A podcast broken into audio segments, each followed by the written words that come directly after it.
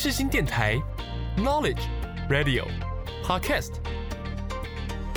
七二九，FM 八八点一，让您开机有益，上网更得意。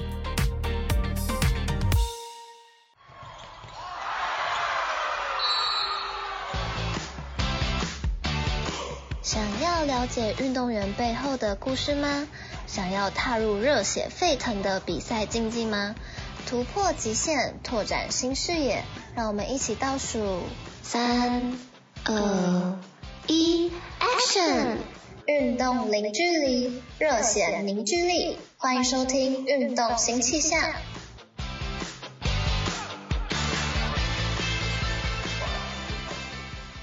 Hello，听众朋友，大家好，我是主持人 Asina，欢迎收听《运动新气象》。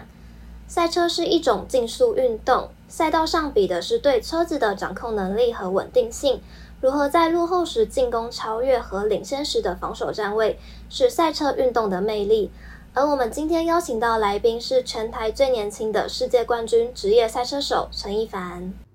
Hello，我是陈一凡。我自己一般是因为小时候家人的关系，所以其实我从大概六七岁的时候就开始有接触赛车的。呃，算是运动。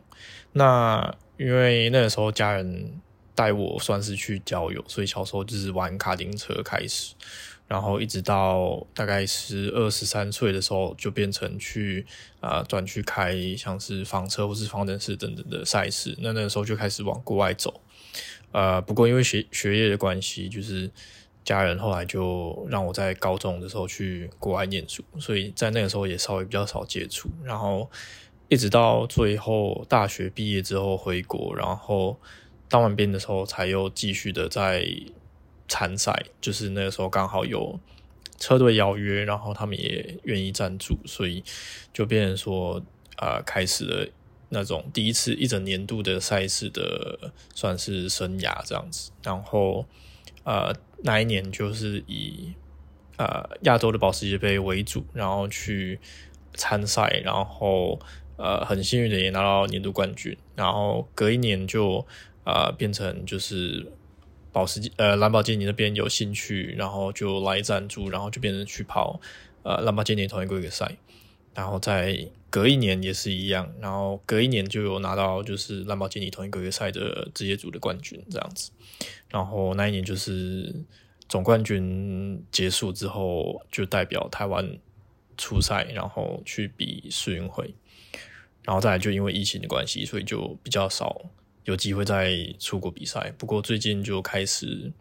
呃比较有正常一点，所以我们去年的时候也是有代表台湾出赛去比世运会这样子。然后今年就是比较多，主要是在国内的参赛。然后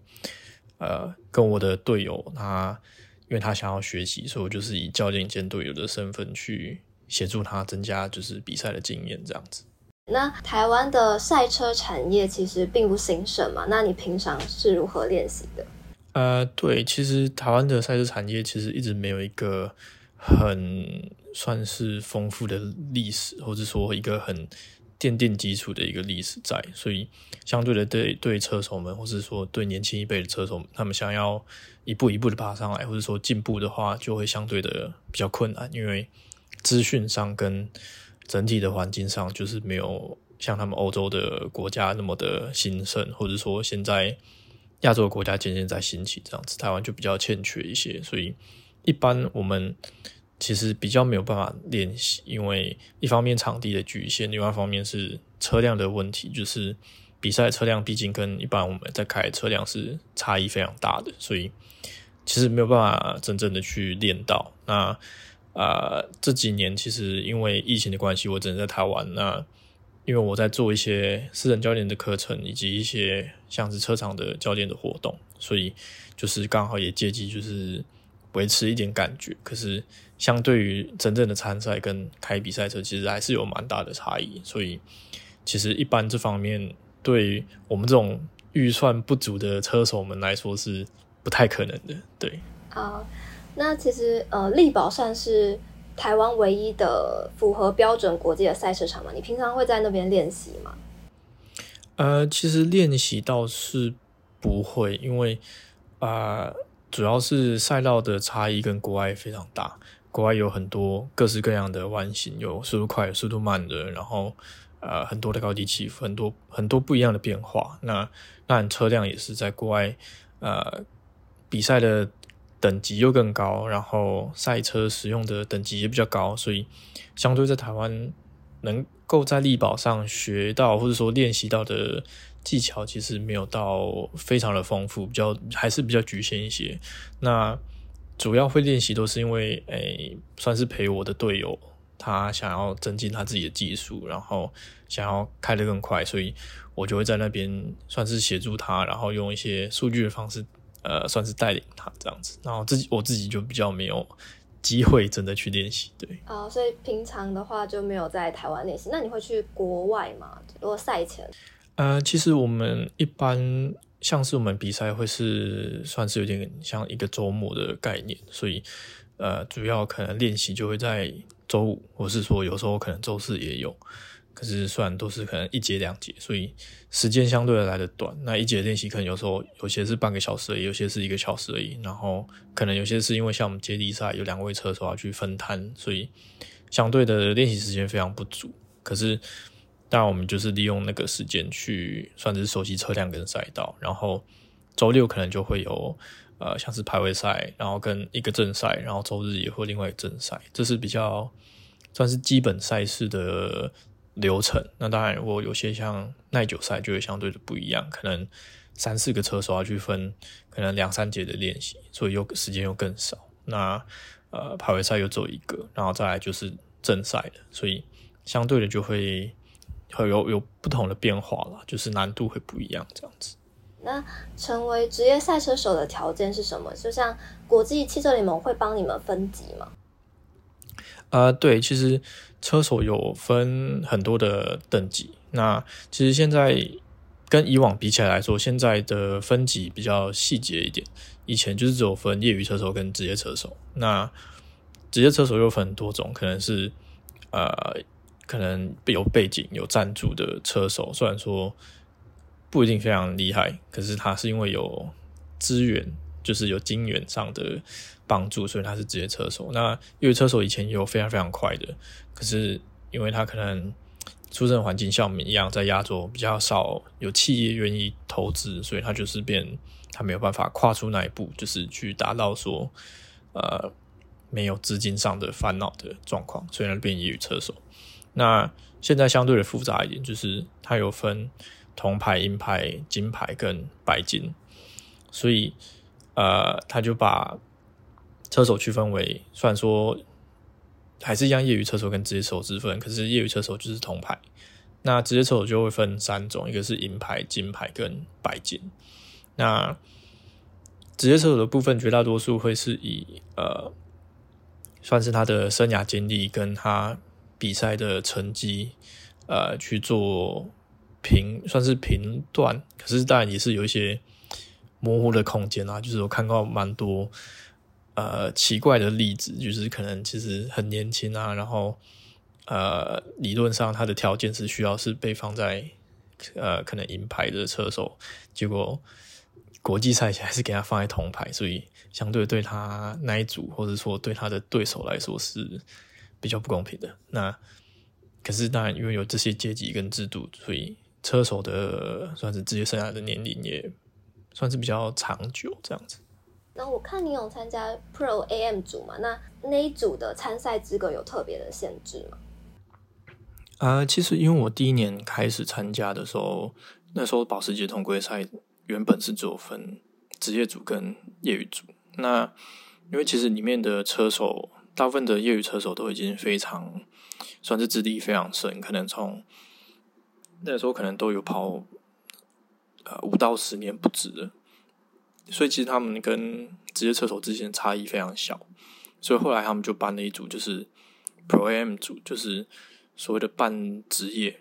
那因为保时捷是自己一个人跑，那半职业意思就是有点像之前说的，就是可能实力很强，可是因为没有经验。所以只能就是算是没有办法跨出那一步，因为毕竟有金援的车手，职业车手跟职业车手在拼他不需要去考量说我可能车辆碰撞会有什么样的烦恼啊，然后资源上有什么烦恼，我需要多换呃一些可能像刹车啊、刹车皮啊一些耗材上的更新，他们不需要去担忧。可是我因为我第一年参赛，所以我势必上没有他们那样的资源，那我就是跑半职业组，所以实际上相当，可是啊、因为资金上的关系，就没有办法跟他们这样子很凶残的在拼。呃，算是较劲这样子，对。那第二年也是 Pro M 组，可是那个就比较不一样，因为我们是两个人搭档。那啊、呃，我是以职业车手身份参赛，然后我队友是铜牌的业余车手，所以当搭档的时候，就会他就是会以车手等级的搭配去做呃，算是组别的分辨这样子。那去年二零二二年，与父亲陈文革一同代表台湾到法国参与赛车世运会的双人接力赛嘛？那能谈谈那场比赛吗？呃，其实那场比赛我觉得是算是我期待蛮久的赛事，因为我生涯过程中很多都是在可能保时捷车种或是法呃兰博基尼车种上做。竞争，那甚至一九年的赛事也是都用蓝宝坚尼。不过，但因为有各自种种的问题，所以后来可能成绩不如预想，然后或者说有遇到一些呃，可能车辆的优势上会比较欠缺的地方，所以后来就想说，诶，那或许可以跟我赞助商建议说，看是不是要跟呃不同的车队去签约去合作，所以后来就选择了法拉利，所以也是。第一次接触到他们的比赛车，那当然，因为印象深刻的是他们是长队的车厂，所以就是他们是法拉利直属下来的呃车队，他们法拉利的人自己在管理的，所以相对的，他们的团队规格跟呃整体的营运跟运作是很专业的，所以算是一个很棒的体验。那当然，因为代表国家出赛，所以。在成绩上会有蛮大的要求，所以，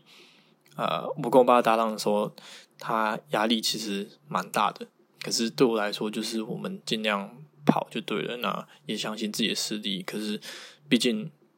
呃，我跟我爸这几年相对的参赛次数没有像其他的参赛者那么多。其他参赛者可能每一年都还持续在跑，然后每一年都跑可能好几场、十几场，甚至，所以他们对。场地啊，车辆啊都非常熟悉，所以呃，我们要跟上他们的步调，相对的就会比较困难。不过，我们第一天练习的时候，其实就达标，就是比我们同车队的另外一呃一个国家选手就还快了。然后，基本上我们都可以排在可能前五、前三的位置，所以对我们自己本身的实力是蛮就是蛮开心，有一个基础在，奠定一个基础在那边。然后车队也有看到，然后也有。算是对我们也蛮呃，就是蛮算是佩服我们吧。我不知道，就是他们也蛮开心，我们有这样的表现，这样子。对，对我看你们就是热身赛的时候，车队有帮你们数据分析嘛？那这对你们正式赛有提供什么方面的协助？呃，我觉得就是对车辆更加的了解。那因为好处是我们隔壁的车队，呃，算是。波多黎各，因为他根本用同一台同一台车，同样的后勤。那他们前一周其实花了很大笔的预算，又去练车，在同一个场地，同一台车，然后要请了一个厂队的车手去，呃，算是指导他们。所以他们就已经有很多的数据，很多的练习的时时数在那边了。那车队就是拿那个厂队车手的数据来跟我们比较，虽然说隔一个周末场地状况跟车辆状况又不太一样，所以。就只是给我们一个算是比较，所以在对我跟我爸的表现上，就是让我们对车辆极限有更大的了解。虽然说有些慢速弯，因为可能速度都不快，所以我们都可以达得到。可是有些高速弯的处理跟车辆的能耐，我们就可以用那个为基础。所以在正赛的时候，我们可以更放松的去享受，然后更放松的去拼那个极限。好的，我看你正式赛的时候有从第九位，然后冲到第二位嘛？那你那时候过完的时候的心情是什么？就超车的心情是什么？呃，我其实只是想往前追，我没有想那么多。我只是追到第二的时候发现，哦，为什么看不到前面的车？就是已经差就是差距很远了。那因为其实场上的车手，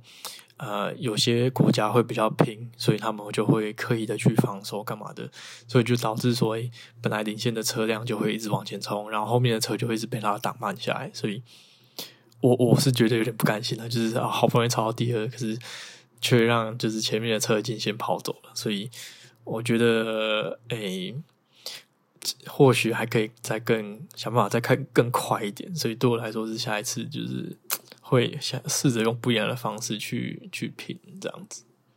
啊，uh, 就像一九年你是有参加上一届的世运会，那再过是对，那过呃三年再参加这一次，你觉得你有没有什么进步的地方吗？呃，其实一九年蛮可惜的，因为我几乎是没有开到车，呃。一九年那个时候，其实状况还蛮多的。我们那时候的呃情况是，我前一周在西班牙比我同规赛的最后一站，所以就是年度冠军的最终战。然后那时候压力其实蛮大的，因为最后才逆转胜，然后逆转胜完就没有办法庆祝，又又马上要隔天要飞意大利，然后飞到意大利之后要去做赛前的备赛等等的。然后那时候天气都还 OK。然后一到练习的时候吧，呃，就开始下雨了。然后下小雨都还好，反正就只是熟悉，然后去练习而已。然后到正赛的时候更惨，正赛基本上就是台风天了，就是整个积水，然后根本就什么都看不到，然后状况非常糟糕，就是算是呃比赛有史以来最糟糕的天气之一吧。然后就一直在红旗啊，有的没的啊，然后等啊，然后。车辆那时候车辆有问题，队友交给我的时候，我出去之后好像汽油泵浦又坏掉，所以打不到油，然后又又开不了，所以我下去大概没几圈，车就 车就挂了。然后因为没有比三场，然后第二场的时候就换我先发。那我先跑的时候也是因为因为下大雨，然后场地又积水很严重，所以一开始就红旗了，然后就等很久，等很久。起跑后第一圈就有人撞了，而且蛮多台撞的，然后又红旗了，所以就一直这样来来回回反反复复。第一场大概跑大概四五圈吧，五六圈就结束了，就几乎没有跑到，然后就给我队友。最后一场的决赛其实也是一样，就是我队友先发，因为战术的关系，我从后追我会比较有优势一点。那就变成说他需要把车子完整的交给我，我才办法下场。结果他的他那一棒开到一半，他就回来了。然后结果回来是因为车坏掉了，然后变速箱还是什么的。然后我一样也没开到，所以基本上第一次的赛事我没有怎么碰到车。对，所以第二场就特别的开心，最少多开几几圈这样子。所以就是不一样的心境嘛，就是那时候意外太多了，是吗？对对对，终哦，终于有一个顺利的的赛事这样。但是后面好像也是因为碰撞的关系，就是爸爸嘛，碰撞关系也就就停赛了这样。对啊对啊，就是我觉得，当然因为我我爸因为年纪蛮大的，他其实六十三岁去年，所以他在跟他们这些这种二三十岁、二三四十岁在拼，相对人比较吃力，就是体能上或是说在速度感上一定会。有劣势，可是当然，呃，我觉得他在场上的判断是没有什么太大的问题的。他被撞很多原因是因为后面的车其实没有去抓，也不是说没有去抓那个空间跟距离吧。我觉得是有点呃，可能最后一刻不拼不行的那种感觉，所以他就是切西瓜，然后车子失控就往我们车上撞，所以呃，没有完赛是蛮可惜的。可是我觉得，但以他的年纪来说。就是这样的成绩上的速度是很 OK 的，就已经表现的算很好了。对啊，对啊，特别是他三年没有比赛了，就是三年之后突然来像比赛，然后开的车又是那种可能两百五要全油过完的，两百两百多公里要全油过完的那个，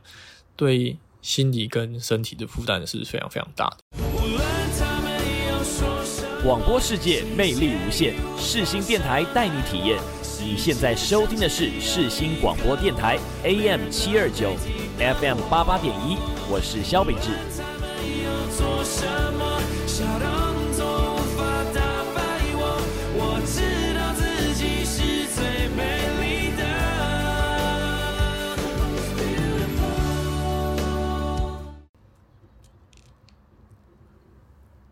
啊，其实一八年那个时候我还没有入选培训计划，因为那个时候其实他们对我算是赛事对我还不了解，因为我第一年跑保时捷，那他其实主办保时捷跟蓝宝坚尼他们的一些人员是有。相关联的，就是有些可能从保时捷跳过去，然后他们大概互相认识，所以他们听过我，可是他们不知道我的实力大概是怎么样，所以他们第一年没有太推荐我，所以他们那时候只问我说：“诶，我怎么没有试着去申请或是去报名这样子？”然后我就说我不知道这东西。那第一年其实我也没有想要以职业车手的身份去比赛，因为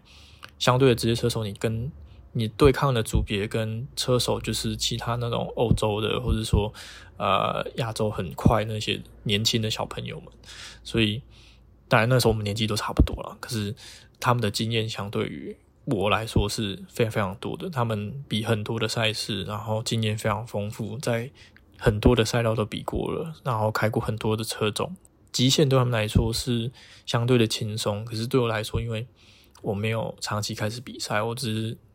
前一年就跑了一整年的赛事，那隔一年又突然跳下来跑这个，所以对我来说，我是想要以业余车手的身份参加。可是算是有人去跟国际的，就是 FIA 那边去抗议，所以他们就是发 email 跟我说：“哎、你被升级了，这样就不对？你以你的条件什么的，你需要去跑职业组这样之类的。”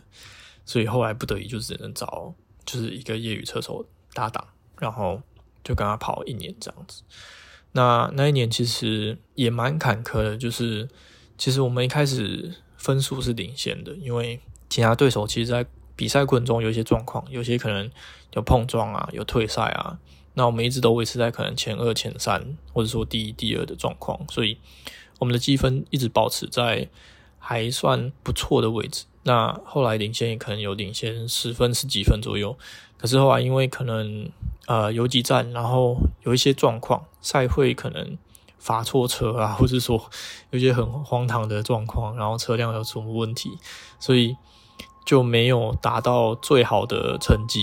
那相对的，他们的分数就这样一站站被追回来。那到最后的时候，其实我们最后一站在意大利，然后那个时候也是差两分还一分，所以最后一站也是要定胜负。可是当然那个时候因为可能我队友对赛道也没有那么熟，因为他是日本人。那我们的对手他们是欧洲人，就是芬兰的跟好像两位芬兰人，所以他们在欧洲的赛道相对的熟悉，所以就最后一站就变成说我们输了，就变第二，差好像一分还两分的差距而已，就变成说亚军。那隔一年当然就是想要，我就跟我赞助商说，我就是我要。我要报仇，不然 不然这样子过不去。然后特别是有有他们赞助的车辆，所以我就我就跟他说：“诶，我认识职业车手。那之前在呃跑保时捷杯的时候，他也是很快的车手，还是拿年度冠军干嘛的。然后我就跟他说：那要不要试试看？我跟他打，这样比较呃算是我们的实力比较相当，比较有机会，不会说因为有任何状况，然后就导致一些比较不利的。”战术发生，那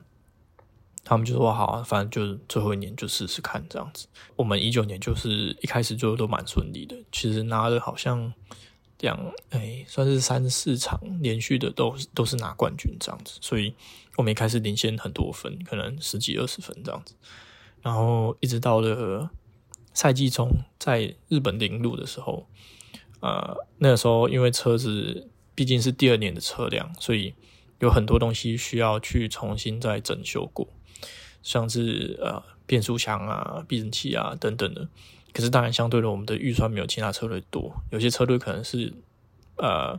准备好另一套新的，所以新的换上去，旧的就拿下来重整。那因为我们没有那个预算，所以我们就是呃旧的拿去重整，然后去跟他们呃主办租了一个二手的。就是他们重整好的变速箱，然后来装，然后基本上因为一般主办提供的东西不太会有问题，因为毕竟是他们配合的厂商，就是算是蓝宝坚尼原厂的人再去做整修的，所以理论上是不会有太大的问题。可是，呃，谁知道就是练习练到练习到一半，然后到排位赛的时候，我队友下场就发现，哎、好像不太对，那个变速箱好像有点问题，声音很大声。结果换我的时候，我就没办法做排位，所以导致我们从最后才，我们比赛正赛只能从最后出发，然后变速箱还要再换回另外一颗。所以花了很多很多的时间在修车上，有没有做出成绩？然后正赛的时候就变成说，我们从最后追。那我们技师们在交换算是变速箱的过程中，拼到了最后算是前五分钟吧，就是大家已经去场上排位，然后我们才出去，就是刚好在最后啊维修区通道关了之前，我们才出去的。然后就开始起跑了，然后一起跑。第一圈我们就追了大概，我就追了大概八八位还九位，所以那时候我们已经回到算是快前十，还是还是第七第八忘记，因为那时候快二十台车。然后我就交给我队友，然后队友也是他也是这样一直持续追上去，然后最后我们就拿冠军。那天晚上我们就回去就打算要吃饭庆祝啊干嘛之类的，就我就接到哎 email 说哎你们的成绩被取消了，我就想哎发生什么事情。然后我就我就很生气，就打给车队，我就说到底发生这种事情，你们没跟我讲。然后说哦，那个你可能在维修过程中有动到什么设定之类的，所以车高没有验过啊，所以赛会就把你们取消了。就哦，我们我们那天就是这个很很崩溃。然后隔天又要再跑，因为隔天就是第二场赛事这样子，所以隔天就是 抱着报仇的心态上场这样。隔天的赛事有赢的，所以就是也不算没有抱着积分回家啦，只是说就是浪费了十几二十分的积分这样子，然后我们就就掉到第二名，第一的积分就领先蛮多的，然后后来我们后面的赛事就要一直很努力的去追赶，所以就是变成说我们就是每一站就是几分几分，两分三分这样在追，也是一样，到了最后一场在西班牙，那时候我们也是。落后大概两分还一分，所以我们等于说两场都要赢，只要输一场，我们就等于说就是会输总冠军。所以第一场的时候，我们就是很努力的去拼。那我队友交给我的时候，我们还在第一。那因为我们是跟别人说，他是他是最后一场是说有三个地区，因为美洲跟亚洲会混在一起跑。就是我们间隔会三十秒再发车，大概中间还是有一些空档，不会说哦很容易就去遇到车。可是当你跑到赛呃比赛的一半的时候，我们一般直接车头会追到追到他们美美洲的业余车手那附近，然后就会进来换人。可是换人下去之后，你就会遇到很多的慢车，就是因为赛场上的位置跟车辆都已经打乱了，所以有些是美美洲的车，有些是我们的车。所以会变得很混乱。那我们就是变成说要在超车的过程也要去防守，因为一出去的时候领先，所以守大概十几二十分钟，就是最后有通过终点线，然后刚好是第一名完赛。然后那个差距好像才零点二还零点三吧，就是跟第二名的位置，所以也是非常的非常的接近这样子。然后第二场就是变成最后要巩固我们算是年度冠军的位置，因为那时候也是。差一分，我们那时候是领先一分。我们的对手他们排在第二，所以刚好就是我们又是又粘在一起就对了。最后的时候，我队友也顺利的，就是把车带回来，然后也是第一名完赛，所以就还算顺利的拿下总冠军这样子。所以其实经历也蛮坎坷的。对，每年就是一直被这种情绪起伏在折磨。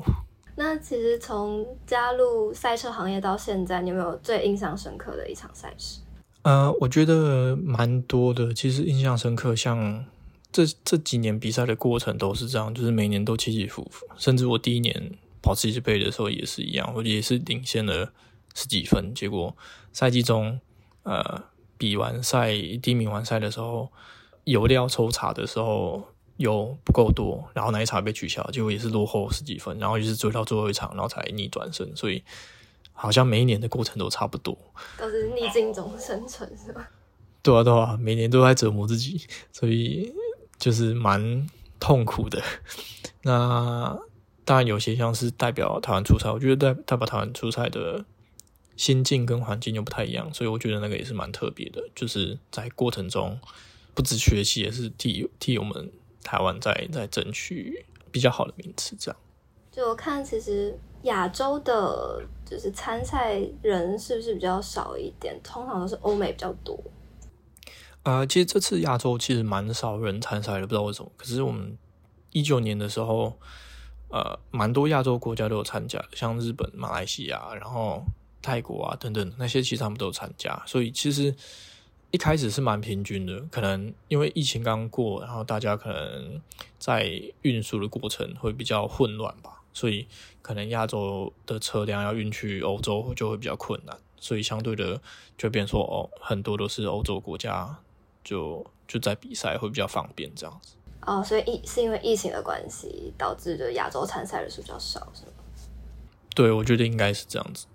好，那我们接下来就简单区分一些赛车的种类，大概可以分为两大类：场地赛车和非场地赛车。场地赛车可以分为漂移赛、方程式赛跟 GT 耐力赛等。那非场地赛车基本上的比赛场地是不是封闭的？主要分拉力赛、越野赛及登山赛等。那可以简单介绍这些赛车种类吗？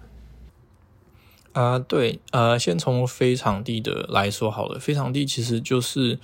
呃，算是有点像是封闭的山路这样子，他就把一个路段封下来，然后让大家去进行可能秒数上的竞争，所以那种比比较的方式就比较不一样。他们是以看谁秒数快谁就赢，或者说他们以阶段性的赛事，像是拉力赛，它是有分不同区段，所以可能他在这地区有一个区段，然后隔壁那里又有一个区段，所以它是时间分开进行。最后综合的成绩去看谁快谁慢，然后谁赢谁输这样子。那有一些像是爬山赛，爬山赛就是它就是一个固定的封闭的山路，那可能非常非常长，或者是说呃高低起伏非常大，然后可能一个是从山底下起跑，然后一直到山山顶结束这样，所以对呃车辆的考验也是非常严苛，因为。到山顶上，空气越稀薄的时候，就会变成说，就是因为引擎需要一些氧气，有的没的，就会有一些可能马力不够啊，或者说等等的一些状况，所以车队要想办法去排除。那对造车的技术，还有对车手熟悉赛道的技术，就会非常的呃严苛。对，那拉力赛就不一样，拉力赛就是有两两位，一个是副驾，一个是正驾，那副驾就会提供路书，然后。呃，跟那个正驾说你这个区段要做什么，然后下一个弯是怎样，就没得记档等等的，所以形式也不太一样。然后再来就是场地赛的部分，呃，场地赛其实方程式就是比较算是普遍大家看的赛事，就是从年轻车手他们培养上来，就是从方程式开始，所以像呃 F 四啊 F 三，然后到 F two，然后最后到 F one。就是一个过程，可是相对的，这个花费会非常非常的呃严苛，因为世界上有非常非常多人在争取进 F one，所以相对这些车队的呃要价的需求也会非常高，所以呃另外一方面就是会是像房车赛呃超跑或是房车赛这种的，那相对就会比较不同的形式，像这种就有耐久赛，像里马，然后二十小时的、十二个小时的、六个小时。甚至像我们比较常比的，就是那种呃，可能圈数制，可能十二圈或者十五圈，然后或者说有些是半个小时、一个小时，然后接力的，所以相对的性质比较不一样，可能要跟团队的配合，然后跟队友的合作。那方程式就会是比较自己单独的竞争，就是跟就算跟队友之间也是一样，就是要赢他，所以。会比较少有合作的情况发生，这样子，所以相对的赞助上也会比较不一样。对，那世运会是不是也有电竞赛车的项目？就是电竞赛车要如何比赛？那它会是未来的发展趋势吗？呃，对，电竞赛事其实在这几年蛮其实蛮蓬勃的，特别是在疫情期间，因为很多实体赛事没有办法进行，所以呃，很多电竞的。算是主办们就开始越来越频繁。那当然，因为电竞的比赛也是模拟现实的方式在进行，所以电竞也有像是呃耐久赛二十四小时的，或者说十二个小时的，然后有像这种一个小时的接力赛啊，或者说一个小时单独自己完成的赛事，所以其实种类上跟现实生活是蛮像的，只是他们是以可能网络连线，或者说呃实体在同一个地方，然后同时这样子连线在竞赛，所以这方面跟诶、欸、实体赛车比较不一样，就是。环境的差异跟没有所谓的呃，算是体体感或者说外界的那种因素存在，因为电竞的场地的状况是可以设定、可以固定的，可是场在现实生活中就会比较有不一样的变数，所以也是另外一种不同玩法。那电竞会比较吃练习。就是对我们来说，就是电竞选手职业们，他们就是呃当成正职这样在在操作，可能一天就是六到八个小时在练习这样子，然后每天就这样一直练，所以他们在同一个赛道、同一台车可以练很熟，然后比赛的形式是什么，他们就可以去练习进行什么样的战术，什么时候进站，什么时候换人，什么时候换胎，然后需不需要加油等等的，所以。跟我们实际上现实生活中可以做的又不一样，因为我们现实只能用模诶、模拟，或者说啊预期的方式去执行这些战术，所以相对的在执行执行面上就不一样。那当然模拟器会越来越蓬勃了，因为其实在进入这方面的玩家也越来越多，可是相对的条件也更严苛，就是。器材一方面是一个投资，最主要还是时间。就是你如果不以正直的方式去执行的话，相对于其他电竞的选手，你一定会有实际上的悬殊。就是他们比你多熟一点，或者说他们比你了解说场地哪里可以多用一点，或者说车辆哪里可以多用一点，诶，那个秒数就会就会有差异。那模拟器可能是非常非常微小的，可能零点零零五或是零点零一，就是非常非常大的差异。那现实生活中因为变数多，所以差异算也都差不多，可能是零点零五啊，或是零点一啊，或是更少，就已经算很大了。所以相对的两边的容错率都不可以太高。可是模拟器就会很吃练习，因为你要达到职业车手的职业电竞选手的秒数，就会非常需要非常非常多的时间去练。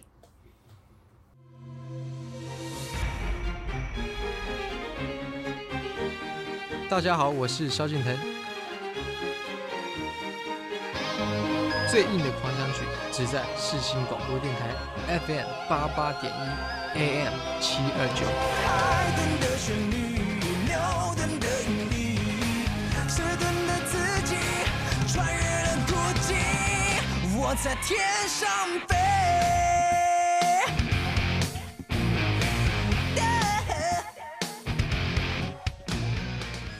我们接下来是赛车的性能介绍。那赛车比赛引擎有涡轮的增压嘛？像拉力车有六档，F1 通常是八档。那多那两档的区别是什么？啊、其实现在的赛车种类其实还是蛮多的，像就像是我们兰博基尼，它还是自然进气的，然后保时捷还是，然后呃，宾士的 MG 也都还是自然进气，然后当然还有像法拉利啊、迈阿伦啊，呃。阿斯顿马丁等等的都是用涡轮的，所以系统上一定都会有一些区分。可是相对的，在我们的跑车的赛事，或者说呃像是利曼这种赛事，车辆的组别跟等级上，它就会有固定的限制。所以像我们一般 GT 的话，都是六档。那呃，一方面是马力上，或者说车辆的设计上。呃，会比较需要有精简一点的预算。那你如果像 F1 有八个档位，代表说它有更多的组合，然后更多的零件需要，所以相对它整体的成本也会增加。可是因为它档档位越多，所以它的扭力在输出跟齿比在带动会比较细腻一点。它不会说像我们六档的话，它就可能需要啊、带动的比较久，然后会比较容易拖，所以。它的扭力的输出就相对比较慢一点，或者说会比较迟钝一些。那当然，八档的好处就是在加速上，或者说档位的选择上会有更多元的选择，因为牛力的分配会比较平均一些，在各个档位。那六个档位的话，就会相对比较少一些，可能有时候就是你你车手自己本身要想办法去避开一些可能会空转啊，或者说扭力太大的档位，或者说方式等等，自己操作上就会有差异。那当然还有一些其他的原因啦，不过有绝大多数还是会在于维修的成本跟呃后勤的维护等等的。FIA 对 GT 赛事的配置或底盘结构有什么限制吗？呃，其实就会看是怎么样的赛事。像如果是 F1 的话，它现在就是以底盘下的空力为主。那它因为规则写的其实蛮详细的，可是它就是等于说它是算是车界，算是赛车界里面的先锋，所以车队们都会找一些漏洞去钻，用最先进的科技去做研发，甚至是把以前的一些科技再去做改进。所以相对的，他们就是在科技的领头就对了。可是像如果是呃我们 GT 的赛事，底盘的空地还是会有，而且其实不少。可是相对的比较多的是在车体上的一些空力，所以在设计上的结构就会比较呃相似一些。可能车型不同，可能有后置引擎、有前置引擎，然后有中置引擎等等的，就会有一些不一样。可是整体的结构来说，你制他们制造下翼的方式是蛮类似的，那悬吊也是，悬吊相对的在呃超跑级的赛事里面，或者说房车赛事里面就会比较接近，就是比较接近我们一般街车上看到的那种垂直式的避震器啊等等的。那发展式就比较不一样，他们就是用横式的那种的，所以相对的他们在。整体的车身的算是平衡啊、车高啊等等的，他们就可以更好的控制，所以它相对像法兰式的下地都会比一般都会比我们可能超跑房车的下地大很多。对，可是像如果你到 GT3 的厂车，那就会呃有有不一样的分解，就是他们还是一样有很很大的空力，可是他们是用以房车的基底去做算是改装这样子。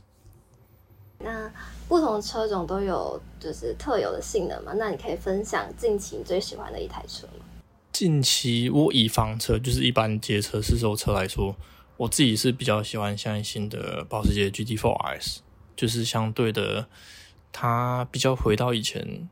车辆设计理念，就是比较机械化。不然像现在其实车辆设计非常非常多的电子科技在上面，就是没有办法说。是人在掌控这台车，有绝大多数的是电子系统在帮你操控它，所以在适应上跟能不能去体或算是体会它接下来要做什么的状况就会比较困难，因为电子系统的程式怎么写跟它怎么做动的，其实有时候跟我们想的都不太一样，就是车厂的研发的方向也会有差，可能它有时候是要给。呃，赛道用的，或者说有一些可能是比较运动化的，那你上赛道或者说比较极限下的操作，它跟你的做动，它就会想法就会有误差。可是因为 GT4S 它就是很机械，它电子控制其实就只有防滑跟 ABS 而已，所以基本上就是很简单很简单的系统。所以你只要有技术，然后可以习惯它，那你就可以做到几乎就是。有点算是人车合一的感觉啊，就是你可以去掌控它啊，所以你比较喜欢就是人掌控一切，就是车的感觉。对啊，对啊，现在就是科技很发达，可是你没有办法随时的去预测到它会做什么。那在封闭的赛道上，就是都会使用旗帜来表示赛道的基本状况嘛？那你可以。介绍一下旗语代表的意思吗？呃，好，其实比较基本的，就像绿旗跟方格旗。那绿旗基本上就是正常通行，所以你可以用比赛正常的速度、最快的速度去冲。那方格旗就是结束，就是等于说，呃，可能练习的这节结束，或者说比赛这节结束，它就会以方格旗的方式去显示。那还有一些像是黄旗，黄旗就是可能前方有事故，所以。就是他就是要让你知道说，你等一下要准备慢下来，可能事故严重不严重，可能还好，可是你要随时可以停下来。如果假设它是横跨在路中间的，或者说在比较危险的地方这样子，所以避免危险。那甚至现在还有双黄旗，就是等于说事故其实很严重，那还不至于要停止，可是你要可以随时可以把车子停下来到静止的位置，这样子去避免那个危险，或者说场上有人员在呃排除事故等等的，那就会以这种方式去呈呈现说，就是你要把速度慢下来。那当然还有红旗的部分，红旗就是呃可能场上事故非常严重，所以。办法进行，或者说甚至像刚刚说的天气的状况非常糟糕，没有办法清楚的看到路，或者说长积水非常多，然后没有办法轮胎已经没有办法承承受那样的的状况，那就会有红旗的状况发生。对，好，那接下来是维修站 Pit 的介绍，是赛车换胎跟及时维修的重要地方。那在赛事前，你要如何跟技师们配合？嗯、对，其实因为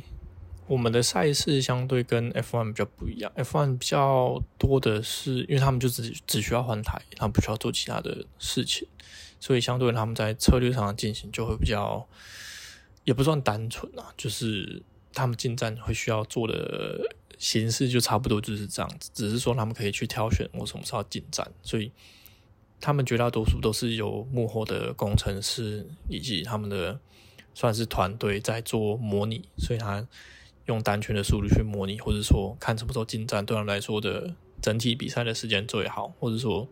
进站出来之后会不会被车挡到啊等等的，他们就会以这种方式去做判断。那当然，车手在车内可以去做沟通，可能他觉得说，哎，今天状况还好，或者说他觉得可以怎么做，再去更更快等等的，就是会变有一点半沟通，可是又不算沟通的方式。那，哎，对，没有，因为那我们我们就比较不一样一点，我们因为还需要换手的状况，然后我们一般的赛事可能像一个小赛事，我们就会有中间十分钟的时间是可以换人跟换手，或者二十分钟的时间这样子。那你一定要在那个区段进来，所以就会我们就会事前跟车队讨论说，哎，是不是比较快的车手跑久一点，或者说比较快的车手是跑第二棒，然后第一位车手就早点进来等等的。所以大概的状况我们会先预期好，然后或者说常常出了安全车等等的，我们就会有预期说我们什么时候要进来换人。所以下场前其实我们都会大概已经先讨论出一个结果。那我像那种耐久赛六小时、十二个小时、二十四小时这种也会比较依赖团队，因为他们会比较清楚场上的状况是怎么样，因为时间行程非常久，我们车内也看不到其他车在场上的位置，所以他们就去判断说你的油量多少，什么时候需要换人。还是说你需要再多跑一趟，然后不换胎，换不换胎，加不加油，呃，等等的，那种就会变得非常非常复杂。所以那种绝大多数就会由工程师去做决定。然后还你需不需要车手需不需要省油啊，等等的，就有很多很很复杂的细节。好，那可以简单介绍你的赛车个人装备嘛？像赛车服和头盔。呃，对，基本上我们。赛手比较基本的有像赛车服、赛车鞋、赛车手套，然后头盔。那当然，我们这个是表层，内层我们还要穿防火内裤、防火内衣、防火袜，然后防火的帽套，所以是一整套的。所以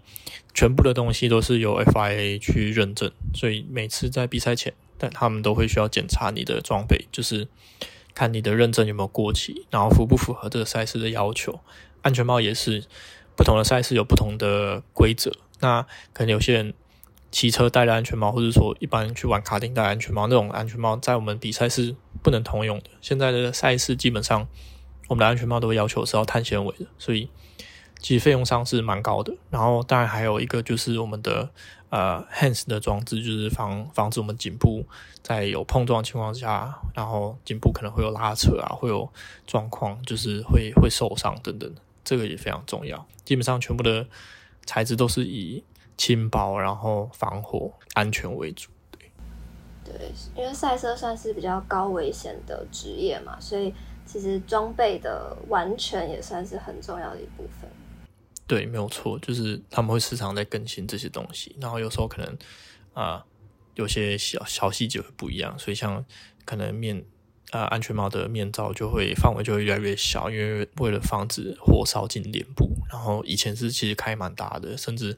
最早期是戴那种西瓜皮啊之类的。就是呃，有慢慢进化啦。现在科技越来越发达嘛，对不对？没错。那我们接着来介绍台湾与国际的赛车发展。那赛车运动已确定纳入二零二八年的洛杉矶奥运嘛？那台湾赛车的嗯，目前环境要如何改善跟发展？呃，我觉得主要还是在于说，企业跟政府有没有办法去支持我们车手的。这部分，因为没有企业的支持，我们就没有办法去练习，没有办法练习，我们就没办法比赛，所以相对的，我们就会一直卡在这个很艰难的循环，就是可能有实力的选手他们没办法出国选出国出国比赛，那相对的同年龄的选手在国外他就会有累积很多经验，所以时间到了，你你该出去比赛的时候，别人就是比你强，因为他学到的东西已经比你多了，他体会。呃，算是体验到的东西也比你多，所以这个是最主要，就是需要一定有一定金额的支持，让我们有办法把算是这个运动一直持续下去。那再来就是可能像是场地上的部分规划啊，然后呃难度啊等等的设备啊，然后还有。车辆的算是车厂的后勤的升级，然后资源等等的，所以其实有蛮大的工程在这部分需要再进步的。可是这个就会非常非常困难。对，那其实相比台湾的赛车场，就是产业，国际赛车像是车队的支持与庞大的技术团队，就是都比我们发展的还要好很多很多。那哪几个国家发展是最兴盛的？呃，其实以亚洲地区来说，当然日本绝对是最兴盛的。可是，当然我我相信日本不把他当他自己当亚洲人啊，他就是日本人，所以另当别论。那当然，另外一个就是我觉得比较大家不知道，就是马来西亚。其实亚洲刚开始起初比赛的时候，有很多很多的后勤跟技师都是从马来西亚来的，所以他们的后勤跟技师在。呃，维护车辆或是说支持车队的这部分的观念跟知识是比其他国家来的好非常非常多。那后来当然，啊、呃，有些大国家就会有一些欧洲人引进来去协助他们啊，等等的。可是那种就是砸钱请欧洲人来协助，就比较不是以自己当地的文化在在发展。那当然欧洲就不用讲了，各各大国就是。英国啊、德国啊、意大利啊等等的那种对赛车是，就是绝对是非常非常的蓬勃，然后经验非常非常丰富的。那如果是给呃新手想要加入赛车这个行业的话，你有什么呃赛车哪个地方需要注意的吗？呃，千万不要，我觉得这在我嗯。我的经验是，就是这在对你的算是资金的压力非常庞大，就是不管有赞助没赞助都是一样的，就是呃你在比赛过程中，自然你没有办法去赚钱，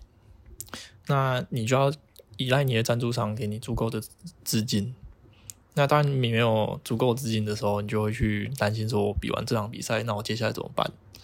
那很多比赛都是一年制的。所以今年比完，明年怎么办？所以就会你一直维持在这个轮回。那当然，我觉得，呃，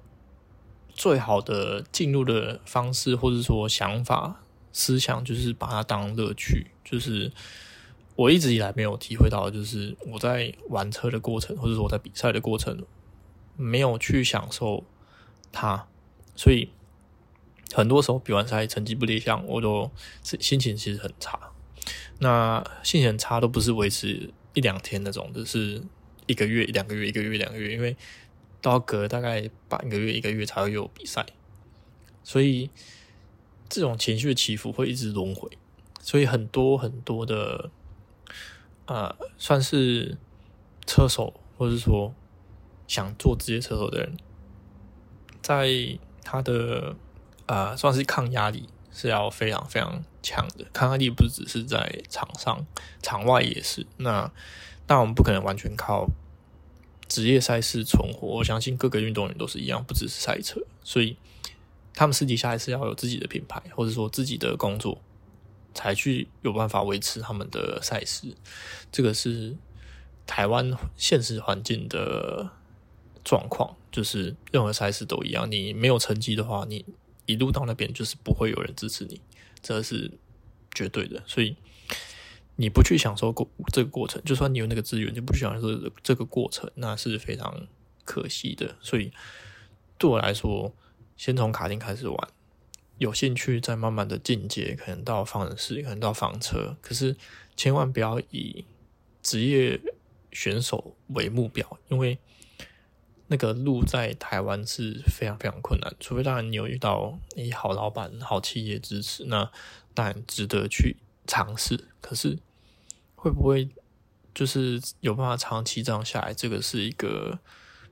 比较难去判断的，所以你还是需要有自己的空间、自己的时间去做自己想做的事情。哦，所以你现在支支撑到现在也是很不容易。诶、欸，算是异类，然后也很辛苦，知道？因为我每年是在想着，就是明年要比什么，明年可以有什么比赛可以去比的，然后呃，有什么赞助商需要协助，有什么可以呃，算是。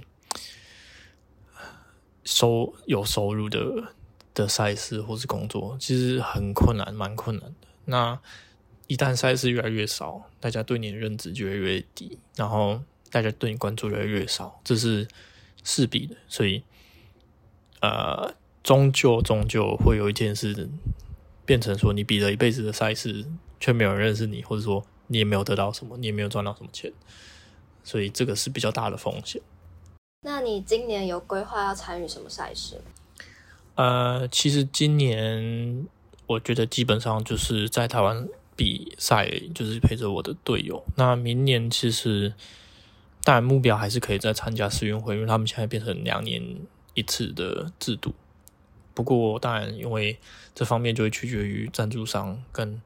呃有没有合适的配合，然后。行程上的安排等等的，就会有很大的关系。那但因为这只有一场，所以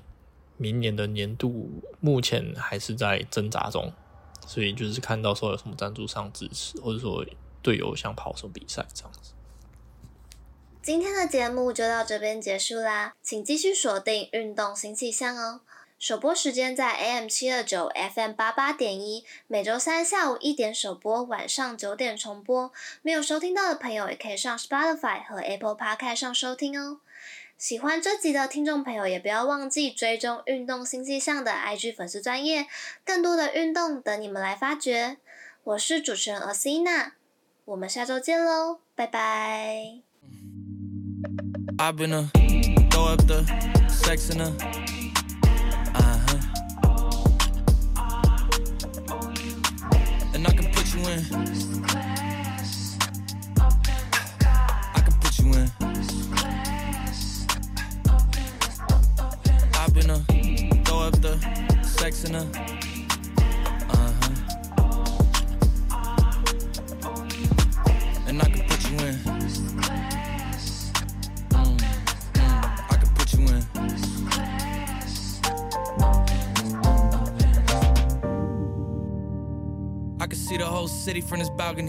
Back in 2019, I was outside freely, but now they got it out for me. I don't care what frat you was in, you can't out for me. Keep dreaming. Pineapple juice, I give a sweet, sweet, sweet semen. I know what they like, so I just keep cheesing. Hard drive full of heat seeking. Trying to come the same day as Jack rethinking. You don't need Givenchy, you need Jesus. Why do y'all sleep on me? I need reasons. I got plex in the mail peak season. Shout out to my UPS workers, making sure I receive it. You could do it too, believe. I've been a throw up the sex in a. Huh. And I can put you in. Mm. I can put you in.